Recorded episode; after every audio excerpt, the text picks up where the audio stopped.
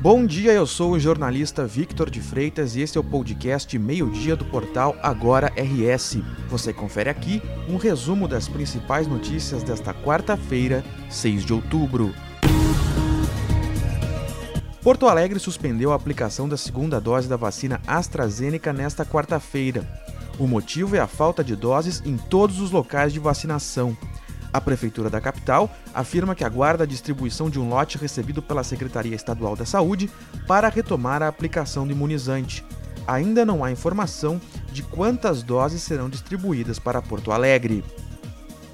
E a capital gaúcha será, no ano que completa 250 anos, sede de uma das maiores feiras de negócios e inovação do mundo, a South Summit. Será a primeira edição sul-americana do encontro. O anúncio foi feito hoje em Madrid, na Espanha, onde o governador Eduardo Leite e o prefeito de Porto Alegre, Sebastião Melo, participam da edição deste ano do evento. A organização da feira justificou a escolha de Porto Alegre, afirmando que a capital gaúcha possui um ecossistema de inovação que conta com grandes parques tecnológicos e mais de mil startups. Um ataque a tiros causou a morte de um homem e deixou seis pessoas feridas em canoas na região metropolitana de Porto Alegre. O tiroteio ocorreu durante a realização de uma festa de aniversário na madrugada desta quarta-feira. Uma menina de 7 anos ficou ferida e está internada em estado grave no HPS de Porto Alegre. Três homens que seriam os autores do ataque a tiros foram presos pela Brigada Militar no bairro Humaitá, em Porto Alegre. A principal hipótese para a tentativa de homicídio é relação com o tráfico de drogas. O jogador de futebol William Ribeiro, preso por tentativa de homicídio após agredir o árbitro Rodrigo Crivellaro em uma partida da Série A2 do Campeonato Gaúcho, foi solto no início da noite de terça-feira.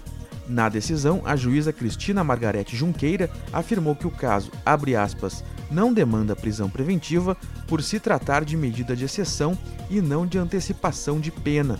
Fecha aspas. Além disso, a juíza disse, abre aspas, que o acusado é réu primário, com domicílio certo e nada demonstra que solto prejudicará a instrução processual. Fecha aspas. O árbitro Rodrigo Crivellaro teve alta do hospital na manhã de ontem. Na saída, ele agradeceu o apoio de amigos, familiares e conhecidos e afirmou ainda não ter visto as imagens da agressão até aquele momento. A chuva volta ao Rio Grande do Sul nesta quarta-feira. O Instituto Nacional de Meteorologia prevê temporais com queda de granizo, descargas elétricas e rajadas de vento de até 100 km por hora.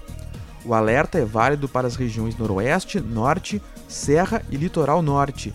Após uma manhã fria, as temperaturas ficam amenas no estado ao longo do dia, máximas de 23 graus em Canoas, de 22 em Caxias do Sul e Pelotas e de 21 em Porto Alegre.